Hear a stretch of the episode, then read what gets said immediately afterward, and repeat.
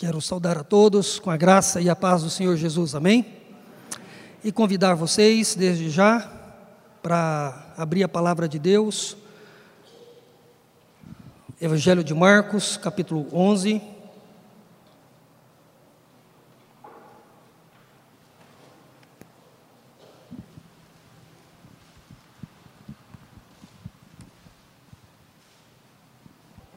Evangelho de Marcos, capítulo 11, verso 12 até o verso 19.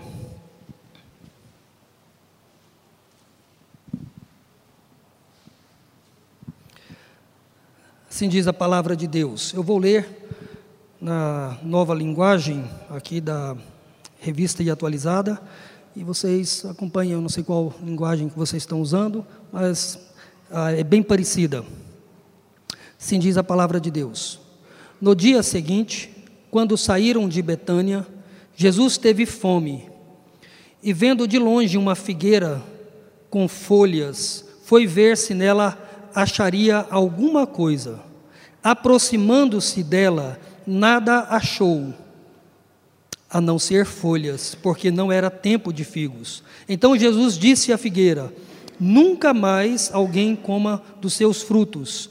E os discípulos de Jesus ouviram isto. E foram, a partir do verso 15, para Jerusalém.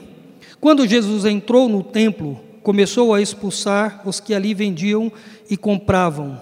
Derrubou as mesas dos cambistas e as cadeiras dos que vendiam pombas, e não permitia que alguém atravessasse o templo carregando algum objeto. Também os ensinava e dizia: Não é isto que está escrito: A minha casa será chamada casa de oração para todas as nações. Mas vocês fizeram dela um covil de salteadores. E os principais sacerdotes e escribas ouviram isto e procuravam uma maneira de matar a Jesus, pois o temiam, porque toda a multidão se maravilhava de sua doutrina. E vindo à tarde, Jesus e os discípulos saíram da cidade. Então, essa é a palavra de Deus para a sua vida nessa noite. Feche os seus olhos. Ó Deus, nós agradecemos pela tua palavra e agradecemos também pelo teu Espírito Santo que também está aqui e pedimos para que o Senhor possa, através do teu Espírito, iluminar a nossa mente, a nossa compreensão, para entender, ó Deus, as verdades que o Senhor deseja ensinar e ministrar aos nossos corações nessa noite. É o que te pedimos em nome de Jesus. Amém. Irmãos, nós estamos mais uma vez só relembrando os irmãos e no boletim eu fiz questão de colocar e durante todo esse mês de outubro eu quero estar refrisando sobre a reforma protestante. Reforma Protestante, onde nós completamos esse ano, 502 anos, de um grande movimento ah, que foi denominado de Reforma Protestante, que foi uma reforma, acima de tudo, espiritual, acima de tudo, teológica, onde por muitos anos a igreja da época estava vivendo em trevas, onde as escrituras não era a regra de fé e prática, e havia muitas outras formas dos cristãos naquela época serem orientados, onde a escritura era deixada de lado e por isso havia trevas no sentido espiritual no coração de muitos. Onde também Cristo não era o único Senhor e Salvador. A salvação se dava, além de crer em Cristo, as pessoas também deveriam praticar as boas obras. Não era só por meio da fé, era também pelas obras, pela penitência e tantos outros sacrifícios. E por fim, as pessoas não viviam como o fim último, pensando na glória de Deus. Pensavam mais na sua própria glória, pensavam mais na sua própria autoridade e poder, na sua própria vida. Então, quando vem a reforma protestante, que é um movimento que surge no coração de inúmeros homens e mulheres que ah, viam e percebiam que a igreja estava ensinando muitas coisas que não estavam nas Escrituras, houve essa rebelião nesse sentido, que é chamado de reforma protestante, porque eles protestavam, eles queriam uma igreja que fosse firmada na palavra, somente na palavra, somente nas escrituras sagradas. Então, o primeiro grande ponto da reforma protestante foi afirmar que a palavra de Deus era e deveria ser a única regra de fé e prática. E também, por consequência disso, a palavra de Deus apontava para Cristo como único Senhor e Salvador. A palavra de Deus também apontava para a graça de Deus e não por méritos humanos. A salvação é somente a graça de Deus.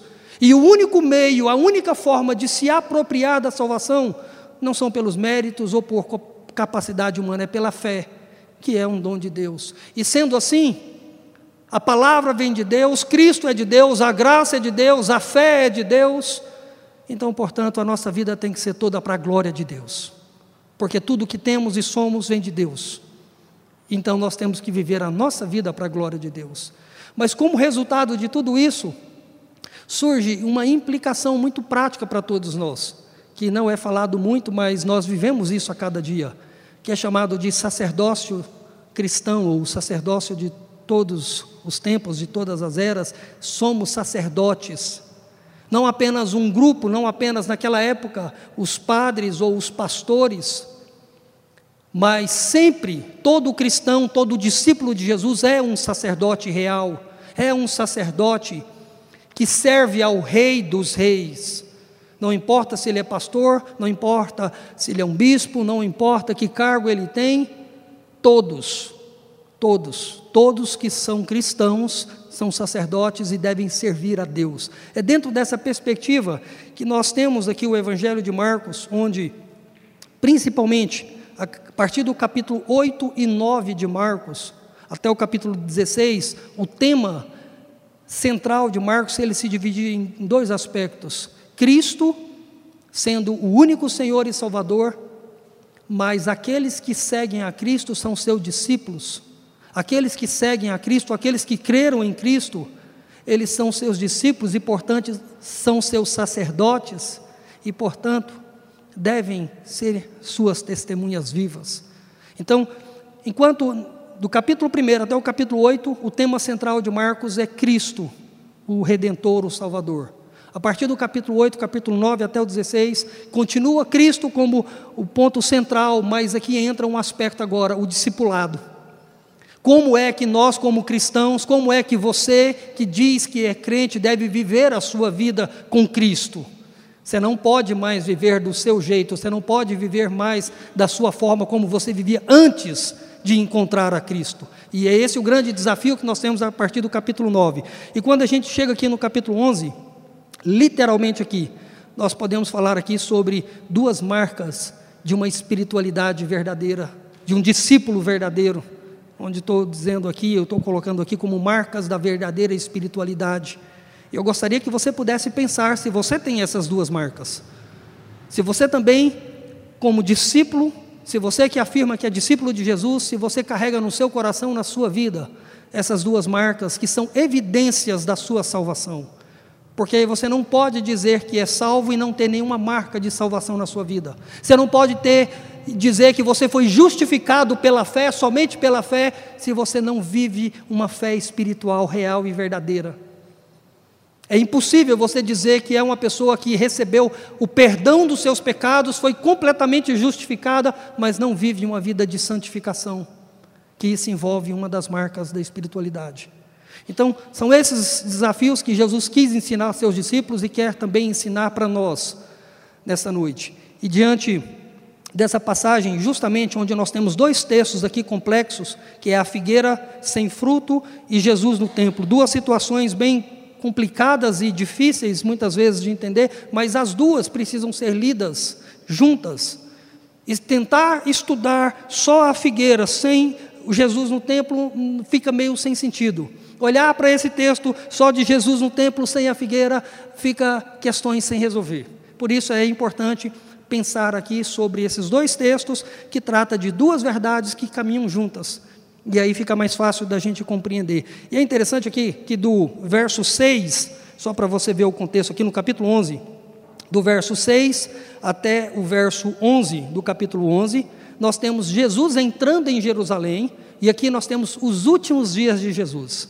Jesus agora dentro de poucos dias, ele será preso e crucificado. Mas quando ele chega em Jerusalém, depois de três anos de ministério, depois de três anos de cura, depois de três anos de tantos milagres que ele fez, ele já tinha uma grande fama.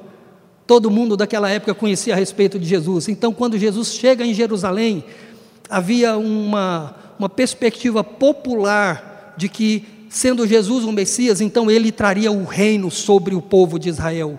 Então, os israelitas, de forma muito equivocada, e até hoje muitos ainda estão equivocados em relação a isso. Jesus, o Rei, vai governar sobre nós e nós vamos acabar com todos os demais povos, todos os demais povos e nações serão governados agora por nós. Então, quando Jesus chega em Jerusalém, nós temos algo extremamente bonito e maravilhoso, só que Jesus não se deixa iludir por isso.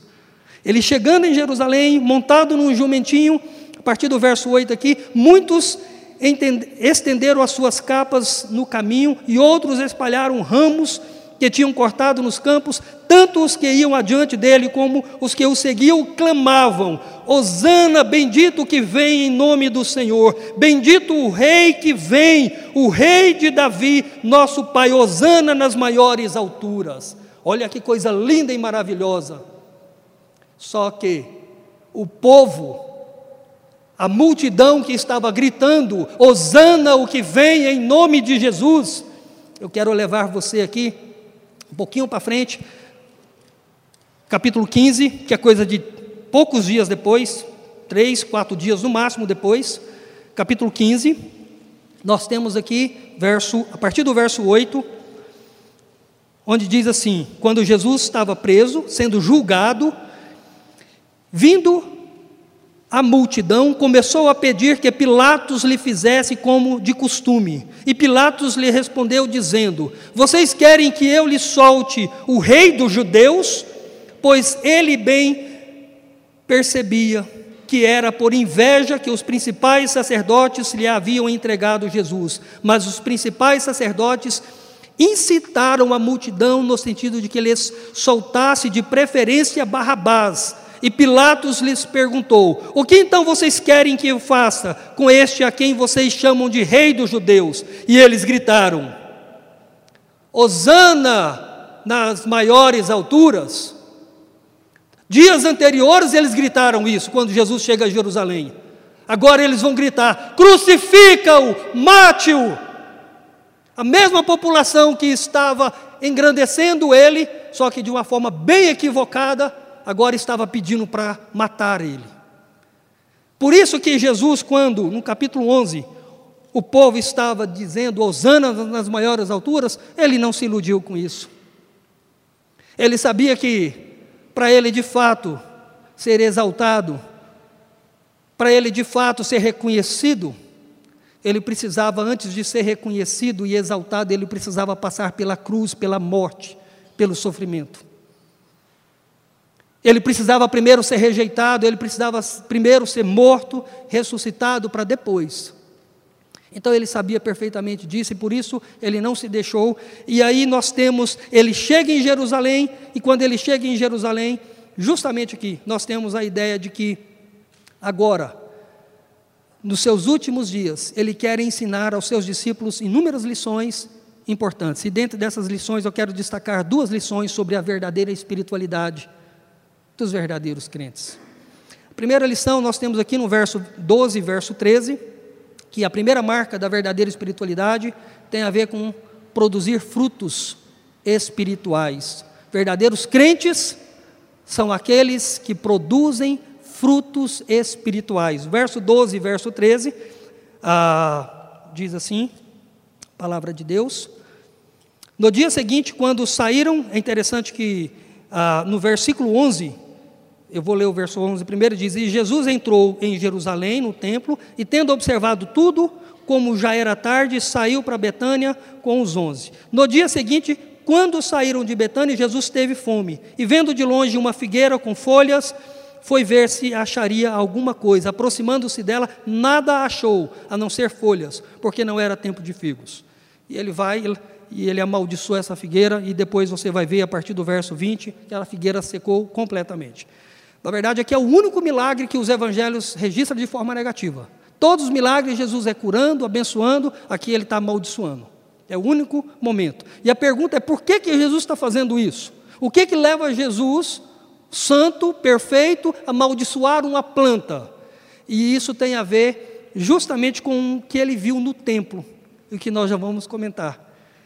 Porque a verdadeira espiritualidade significa você produzir frutos verdadeiros. Quando Jesus chega naquela figueira, que é, era comum naquela região ter inúmeras figueiras pelo caminho, e havia dois tipos de frutos nas figueiras daquela época: os figos realmente e uns nódulos, que antes de vir os figos, vinham uns pequenos nódulos, uns carocinhos, que eram comestíveis.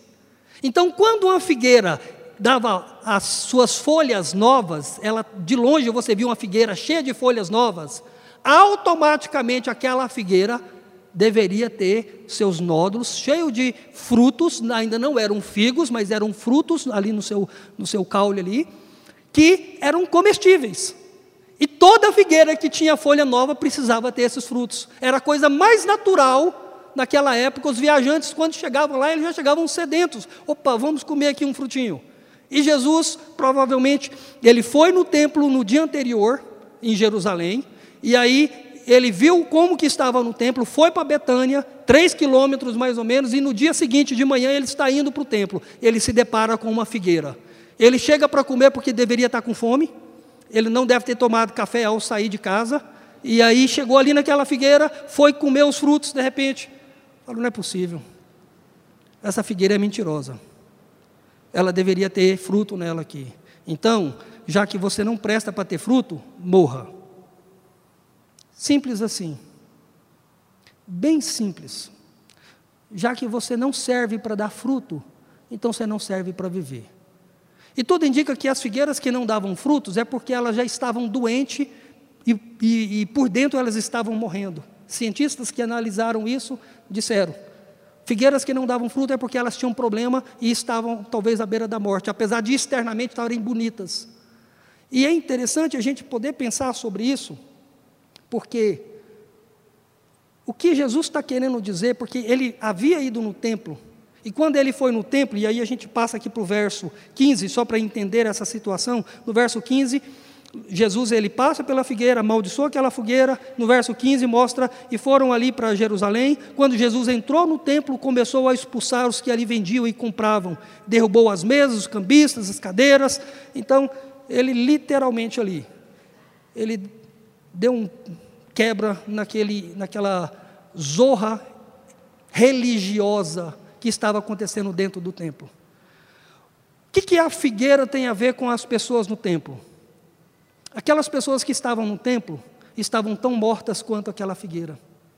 Aquelas pessoas que estavam no templo estavam tão sem vidas quanto aquela figueira. Então Jesus usa aquela figueira para mostrar para os seus discípulos que não basta você dizer que é crente, que não basta você dizer que é cristão, que não basta você ter várias e inúmeras programações. Porque a verdadeira espiritualidade não é comprovada pela religiosidade. A verdadeira espiritualidade, necessariamente, ela não é comprovada apenas por atos religiosos que nós fazemos. E a aplicação que fica para nós é que naquela época, Jesus entra ali no templo e está vendendo animal para um lado e comprando e fazendo isso, ou seja, um movimento danado. Uma correria daqui, aquela coisa lá e vai, vai, vai, mas sem vida. Será que isso não, também não parece muito com a nossa realidade. Às vezes a gente faz, e eu não estou pensando muito nas pessoas de fora, não. Queria que você pensasse na sua vida, na nossa vida aqui, sobre quanto ativismo, quantas coisas nós fazemos. E a pergunta é: o que está por trás disso? Como está nosso coração em relação a Deus?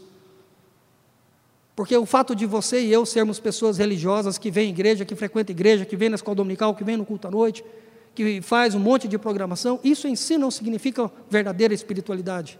Você pode ser uma pessoa externamente com folhas bonitas, que as pessoas passam, admiram você, mas por dentro você pode estar morrendo, por dentro você pode estar sem vida nenhuma.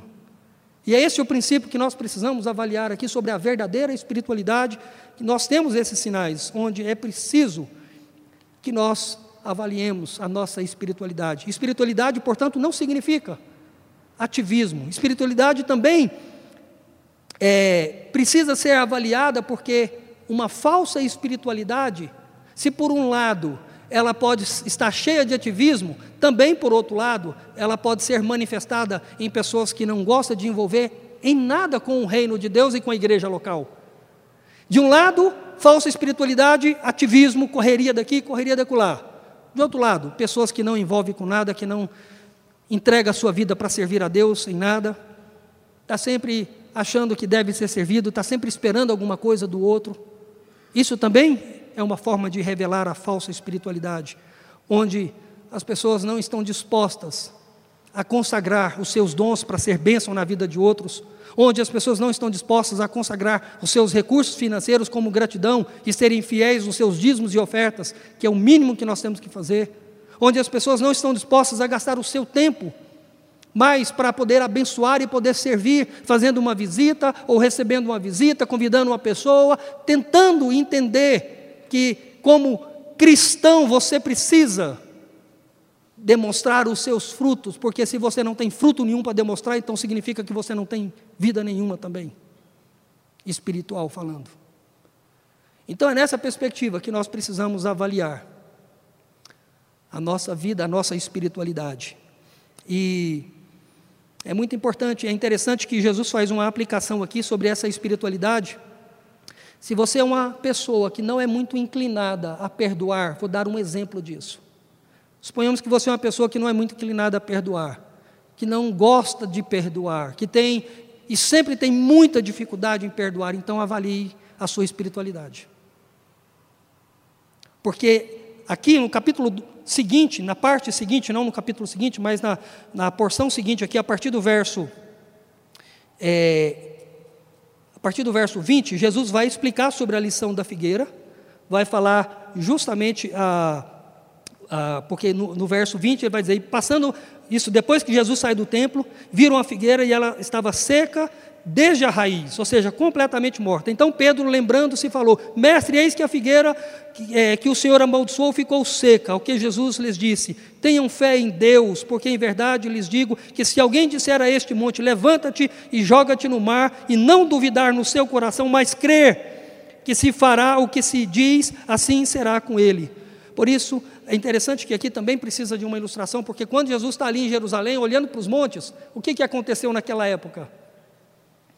O imperador mandou literalmente a construir o templo que ainda estava em reforma na época de Jesus, ainda havia algumas coisas para poder fazer, mas o que, que ele fez?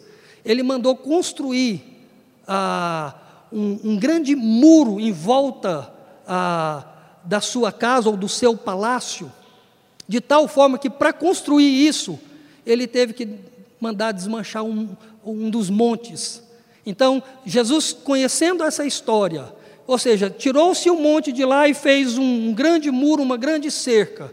E aí ele ilustra isso, ele diz aos seus discípulos: se vocês de fato são crentes, então orem e peçam a Deus, porque assim como isso aconteceu fisicamente, Deus também pode reconstruir e fazer um monte de coisas na vida de vocês desde que vocês peçam a Deus com confiança, não o que vocês querem, mas segundo a vontade dele. E aí ele dá um exemplo que é o exemplo do perdão. Logo em seguida, sobre a importância da fé que está ligada à oração, ele diz aqui a partir do verso 26. E quando vocês estiverem orando, se tiverem alguma coisa contra alguém, perdoe, para que o Pai de vocês que está nos céus perdoe as ofensas de vocês. Mas se vocês não perdoarem, também o Pai de vocês que está no céu não perdoará as ofensas de vocês. Então, quer comprovar a sua espiritualidade? Aqui está um ótimo exemplo para você comprovar se você é um cara crente, uma mulher crente, um jovem crente, um adulto crente, um idoso crente. É quando alguém ofende você e você perdoa, independente de qualquer coisa, você perdoa. Não perdoa? Então é preciso você avaliar se você de fato tem uma espiritualidade saudável, porque não tem. Ou você está morto espiritualmente ainda, ou está muito doente, ou está muito mal. Das duas, uma. Ou você literalmente está morto, ou você está doente. Se você não consegue perdoar, quem ofendeu você, ou você está morto ou você está doente, você precisa de ajuda. É isso que Jesus está dizendo aqui. Está usando um bom exemplo clássico sobre a questão de espiritualidade, de dar fruto, e uma das formas de dar nos frutos é perdoando. Essa é uma das, existem inúmeras. Mas eu só quero dar esse exemplo para você, para que você avalie a sua espiritualidade, para que você não fique brincando de ser crente, para que você não fique gastando tempo com um monte de coisas e deixando aquilo que é mais importante para a sua vida, porque se você está com a espiritualidade doente, você precisa de cura, você precisa de cuidado, porque senão você vai adoecer mais e quem convive com você também vai ficar doente. Esse é o grande exemplo que nós temos aqui sobre a verdadeira espiritualidade. Ah, segundo, a primeira marca, portanto, de um crente espiritual é justamente essa ideia de produzir frutos reais e verdadeiros, palpáveis, coisas que você pode demonstrar, sim, através do seu caráter, através das suas boas obras, mas especialmente do seu caráter de mudança de vida na sua vida. De você estar sendo uma pessoa diferente a cada dia que passa. De você estar sendo uma pessoa transformada pelo poder do Evangelho a cada semana. Porque se isso não está acontecendo, está acontecendo algum problema, você está doente e você precisa de cura, ver onde que está o problema e ser curado pela graça de Deus. Então a primeira marca fala sobre a marca de produzir quem de fato é discípulo de Jesus, quem de fato entregou a sua vida pela fé a Jesus, também tem uma espiritualidade verdadeira e demonstra isso de forma prática na vida prática. Não é apenas para a igreja, é para a sua vida. A segunda marca de uma espiritualidade verdadeira tem a ver com a testemunhar o evangelho para outras pessoas. E o texto aqui no verso 17, quando Jesus diz assim: também quando Jesus, depois que ele ah, derrubou as mesas e expulsou os cambistas ali, Jesus, no verso 17, diz: Também os ensinava e dizia: Não é isso que está escrito? A minha casa será chamada casa de oração para todas as nações. É muito interessante a gente observar isso. Quando Jesus, na verdade, quando se observa o templo, o templo ele é dividido em quatro partes. A primeira parte é a parte dos gentios, é a parte maior. A segunda parte é a parte ou o pátio das mulheres. Terceiro é o pátio dos homens, dos judeus circuncidados. E a quarta é o Santo dos Santos, onde só o sacerdote entrava uma vez por ano. Então, esse primeiro pátio, que é o pátio dos gentios, ali era que as pessoas que não eram judeus, todos os gentios de qualquer e toda nacionalidade, tinham a oportunidade de entrar no templo, naquele primeiro ambiente, e poder ali adorar a Deus. Mas o que, que os líderes religiosos e os judeus religiosos estavam fazendo. Eles estavam usando o pátio dos judeus, que era onde as pessoas que não poderiam entrar nos outros ambientes para adorar a Deus, e não permitia que eles adorassem a Deus, porque era uma bagunça tão grande. Imagina um pátio com inúmeros animais para serem sacrificados e o povo vendendo e comprando, fazendo todo tipo de negócio, era uma zorra total. Não aquele programa que passa, nem sei se passa ainda, né? Ainda passa? Passa, então só para vocês verem, eu estou desatualizado. Né? Eu sei que passava, não sei se passa ainda, mas tudo bem. Mas literalmente, no pátio dos gentios estava uma zorra total. E o que estava por trás disso? Judeus que deveriam ser uma bênção para as outras nações, estavam impedindo das outras nações adorar a Deus. Eles que deveriam ali proporcionar um ambiente de adoração, que era a responsabilidade dos judeus, o cuidado do templo, eles estavam impedindo que outros povos, que outras pessoas, de outras raças, pudessem buscar a presença de Deus. Então é por causa disso que Jesus faz o que fez ele literalmente ele diz está tudo errado e aí ele cita as escrituras justamente para mostrar que a autoridade com a qual ele está fazendo isso é a autoridade da palavra. E por isso ele cita Isaías, literalmente Isaías 56, versos 6 e 7, que eu vou ler esse texto de Isaías que diz: Aos estrangeiros que se chegam ao Senhor para o servirem e para amarem o nome do Senhor, sendo deste modo servos seus, sim, todos os que guardam o sábado, não o profanando e abraçam a minha aliança, aí ele diz: Também os levarei ao meu santo monte e os alegrarei na minha casa de oração. Os seus holocaustos e os seus sacrifícios serão aceitos no meu altar, porque a minha casa será chamada casa de oração para todos os povos. Já estava lá no Antigo Testamento, no livro de Isaías, que o templo não era só para os judeus. Que os judeus não eram o povo especial que somente os judeus adoravam a Deus os judeus eram um povo especial para, através deles, proclamar o evangelho para outras nações. E não para dizer que eles eram o único povo que deveria adorar a Deus. E aqui Jesus está justamente mostrando isso. E o que, que isso tem a ver com a nossa espiritualidade? A segunda marca da verdadeira espiritualidade é uma característica de você ser uma pessoa que, se você de fato é crente, você ama e tem prazer em levar esse evangelho para outras pessoas. E não se torna um obstáculo para outras pessoas, igual o povo de Israel se tornou. Igual a nação de Israel e os israelitas se tornaram, muitos deles, por causa de uma religiosidade falsa, sem Deus, mas religiosos, impedia outras pessoas de adorar a Deus. Então, a verdadeira espiritualidade, além de darmos frutos que têm a ver com o nosso caráter, com as nossas boas obras, a verdadeira espiritualidade também é marcada por uma vida de falar do Evangelho, de testemunhar do Evangelho, de pregar o Evangelho, de dizer que há um único Senhor e Salvador, que é Jesus Cristo que morreu e ressuscitou para dar a vida e a vida eterna. Então, a verdadeira espiritualidade, à luz desses dois textos aqui, dessas duas passagens que nós lemos, fala sobre frutos que envolve a nossa vida, de caráter, de transformação, mas também fala sobre evangelismo e evangelização. Eu quero concluir dizendo que somente pela fé em Cristo nós podemos ter uma verdadeira espiritualidade. Você não vai conseguir uma verdadeira espiritualidade pelos seus esforços, pelo seu dinheiro, pelas suas capacidades, pela sua religiosidade, pela sua nascença de família, pela sua igreja.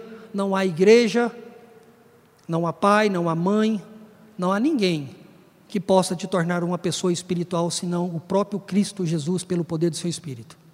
Então, se você ainda se vê como uma pessoa não verdadeiramente espiritual, o desafio que você tem é peça a Deus graça para mudar o seu coração, porque só Ele pode fazer isso.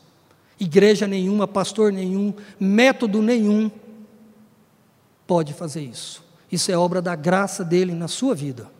Segundo, você que é uma pessoa crente que diz que já tem os frutos, que já tem os frutos do Espírito, ou seja, foi justificada por Cristo, o seu desafio e o meu desafio é também ser bênção para a vida de outras pessoas. E é interessante que uma pesquisa do, da revista New York Times, no dia 7 de janeiro de 2017, afirmou da seguinte forma: é, colocou uma, é, nessa revista houve uma publicação científica dizendo o seguinte: que as pessoas mais felizes são as pessoas que servem mais as outras pessoas. As pessoas mais felizes não são as pessoas que buscam ser felizes.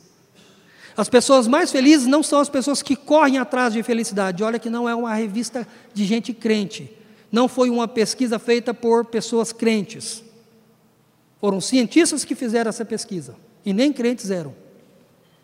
E eles afirmaram que quanto mais a pessoa se dispõe para servir e ser bênção na vida de outros, mais essas pessoas encontram significado para a sua vida e mais elas encontram alegria. E aí eu quero dizer, concluir, que como cristãos nós temos esse grande privilégio de não apenas fazer a coisa certa, que é servir os outros, mas fazer isso também com a motivação certa, que é a glória de Deus que é um dos lemas da reforma protestante: tudo para a glória de Deus. Use os seus dons para a glória de Deus.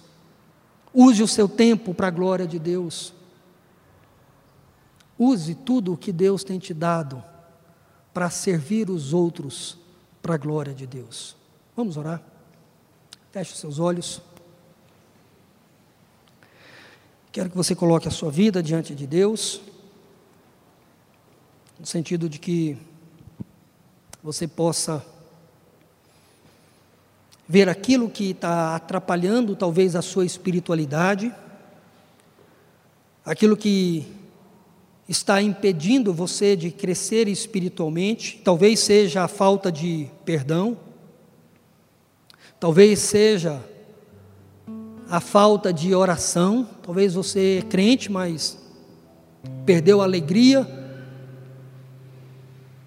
perdeu o ânimo de poder orar e buscar a presença de Deus. Mas seja qual for a razão ou obstáculo que está atrapalhando, isso está tornando você um, uma pessoa doente, espiritualmente falando. E Jesus quer curar você nessa noite. De qualquer tipo de problema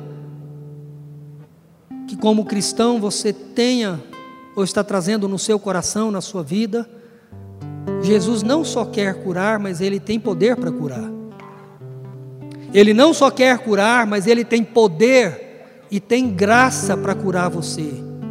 Porque não é porque você merece.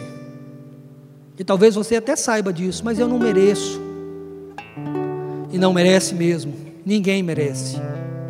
Mas é por isso que a Bíblia diz que o nosso Deus é um Deus não apenas de poder, mas também é um Deus de graça e misericórdia, que restaura os feridos e cura os enfermos.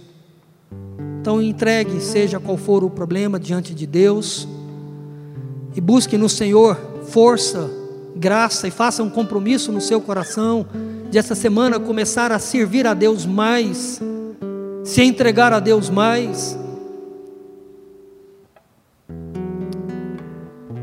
E você deve fazer isso, porque fazer as coisas certas, com as motivações certas, isso tem a ver com frutos, e frutos tem a ver com a nossa espiritualidade.